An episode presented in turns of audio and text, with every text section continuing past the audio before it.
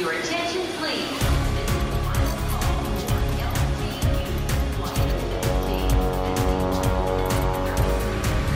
A hora dos portugueses. Há quatro anos que a Rádio Ara conta com um programa em português dedicado à saúde mental, a raiz das emoções. Semanalmente, o animador de rádio Marco António Ribeiro e o psicólogo Bruno Filipe Silva conversam sobre sexualidade e afetos. No arranque da celebração de mais um aniversário, o programa saiu do estúdio e quis quebrar tabus numa edição especial ao vivo. Mas em plena era da informação, não seria de esperar que a educação sexual fosse um tema banal em realidades como a luxemburguesa e a portuguesa. De facto, é compreensível que a expectativa fosse essa, não é? De que não fosse necessário falarmos sobre isto, mas começamos a perceber que, por mais informação que exista, e felizmente existe muita informação sobre o tema, o nosso acesso a essa informação muitas vezes não é o mais estruturado nem o mais adequado. Na realidade, nós conseguimos perceber que muitas das vezes as pessoas não sabem como procurar informação, como absorver essa informação ou mesmo integrá-la adequadamente. Muita da informação que nós temos sobre sexualidade e afetividade, mesmo no século, nos séculos correntes, acabam por cair um bocadinho em, em saco roto, por assim dizer, na medida em que não há um diálogo estruturado, uma consistência pedagógica naquilo que é a nossa intervenção a nível de sexualidade e afetividade.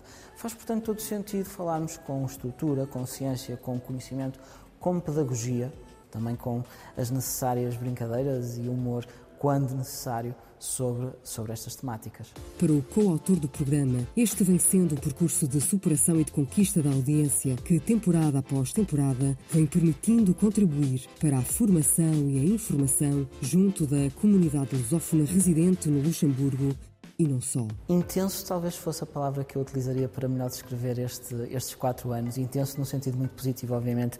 Intenso na medida em que uh, tenho conseguido aprender também muito uh, com todos os temas que nós escolhemos trazer. Obviamente, uh, a cada semana, a cada tema, vejo-me na necessidade de refrescar conhecimentos, de procurar nova informação e muitas vezes através das perguntas que o público nos vai colocando, as, as suas próprias realidades e vivências permitem-me ou, ou estimulam essa curiosidade precisamente para que nós consigamos aprender sempre mais e conseguir chegar às diferentes múltiplas realidades das pessoas. Portanto, estes quatro anos têm sido uma excelente oportunidade para, para continuar a fazer aquilo de que tanto gosto, que é falar sobre, sobre sexualidade, sobre afetividade, sobre emoções, sobre aquilo que é o nosso mais íntimo e, portanto, acima de tudo, acredito que sou um enorme privilegiado, um enorme sortudo por poder eh, fazê-lo na minha língua, na língua de Camões, portanto, no meu português, uh, chegar às várias pessoas em Portugal, no Luxemburgo, noutras comunidades falantes de, de, língua, de língua portuguesa. E por falar na nossa língua, também a música em português vem sendo presença destacada nas emissões semanais.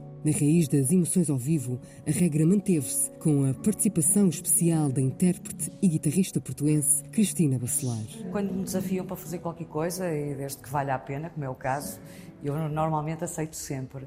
Ah, como te disse, vinha sem qualquer tipo de expectativa e, e, de facto eu acho que um aniversário é muito mais do que cantarmos o parabéns a você e, e portanto é um, é um, privilégio enorme para mim. O convívio com os portugueses foi absolutamente delicioso, acho que é esta a palavra mesmo.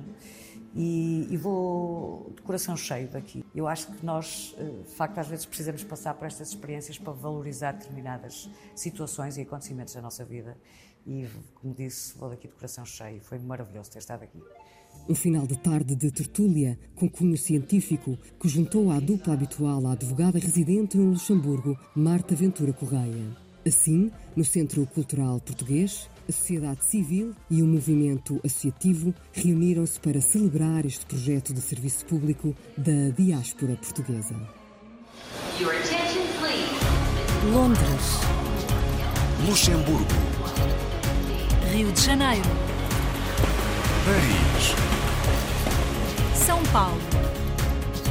Lyon. Manchester. A hora dos portugueses.